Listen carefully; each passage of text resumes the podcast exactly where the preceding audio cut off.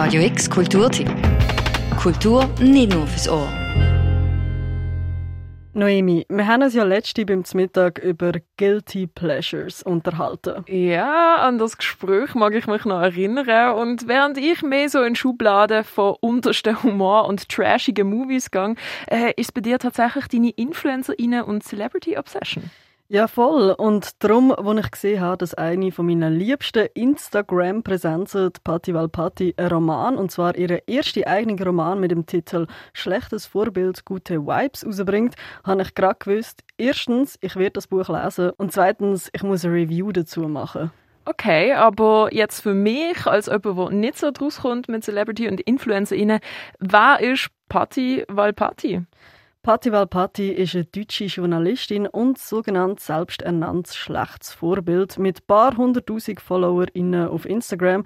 Ich folge ihr auf Insta schon lange und das vor allem wegen ihrem sehr ausgeprägten und einzigartigen Humor. Und wie zeigt sich der auf Instagram? Sie nimmt wirklich alles und alle und vor allem sich selber komplett auf Chippy. Sie macht zum Beispiel am laufenden Band Jokes über ihre eigenen Unsicherheiten, wie ihre Nase, wo sie zu gross findet.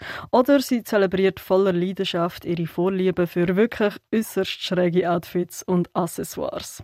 Einfach gesagt, die Frau scheint sich und das Leben nicht wirklich ernst zu nehmen und diese Einstellung ist nicht nur auch in ihrem Buch spürbar, es ist so kinda all this book is about. Okay, das macht Sinn. Ich meine, der Titel Schlechtes Vorbild, gute Vibes tönt ja auch ziemlich stark nach dem und es geht also darum, das Leben nicht so ernst zu nehmen und sich selber so wie alle anderen so ein bisschen verarmt zu nehmen.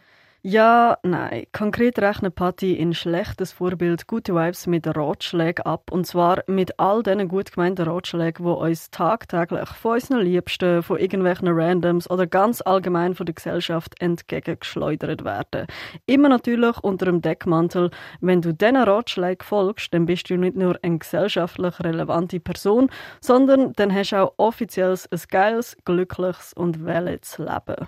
Okay, aber was sind das für Ratschläge? Konkret sind das so Aussagen wie verfolge deine Träume, sei selbstbewusst oder sei offen für Neues. 15 Ratschläge sind es insgesamt, denen Patti in dem Buch kräftig den Wind aus den Segeln nimmt. Okay, ich finde jetzt aber, sei selbstbewusst oder sei offen für Neues, sind das nicht die schlechtesten ähm, Vorschläge. Das heißt, Patti, weil Patti erklärt in ihrem Roman, wieso man nicht seine Träume verfolgen nicht selbstbewusst soll sein und nicht offen für Neues. Das tönt wahnsinnig aufbauend. Ja, nein. Viel eher zeigt Patty auf, dass unsere Flaws nicht nur ihre Berechtigung haben und uns menschlich machen, sondern das Leben auch gerade lebenswert und spannend machen.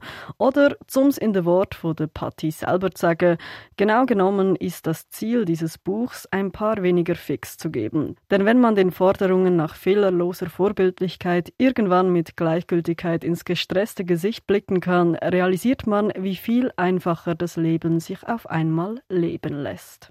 Patti fordert also den Mut zum Fehlen.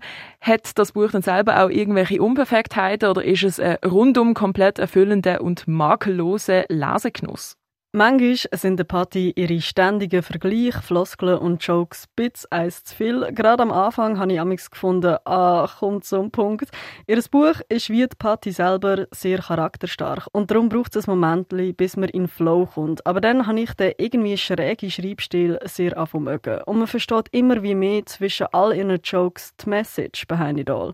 Und das Gute an dem Buch ist, wenn es dir beim einen oder anderen Kapitel dann doch mal zu viel wird, kannst du easy ein paar Seiten oder auch mal ein ganzes Kapitel übergumpen.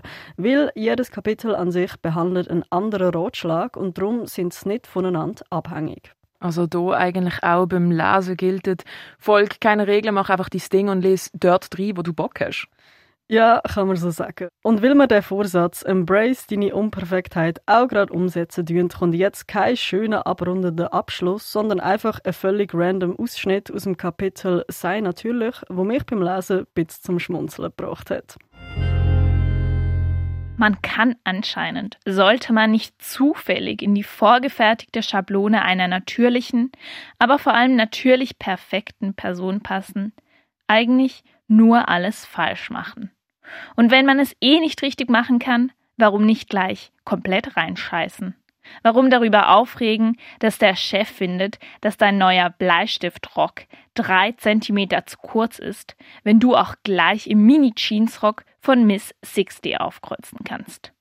Wozu sich darüber ärgern, dass die Kollegin sagt, dein neuer Lidschatten ließe dich aussehen, als hätte dir jemand ins Gesicht geschlagen, wenn du ihr stattdessen gleich selbst ins Gesicht schlagen kannst. Ist natürlich nur ein Spaß.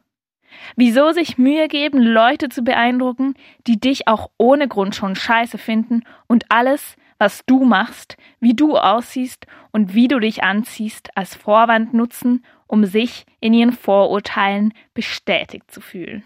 Das ist ein Ausschnitt aus Schlechtes Vorbild, Gute Vibes, der erste Roman von der Journalistin Patti Valpati. Das Buch, das ist der Sommer beim Riva Verlag rausgekommen, für dich am Mikrofon gesehen sind. Julia Brogli und Naomi Keller.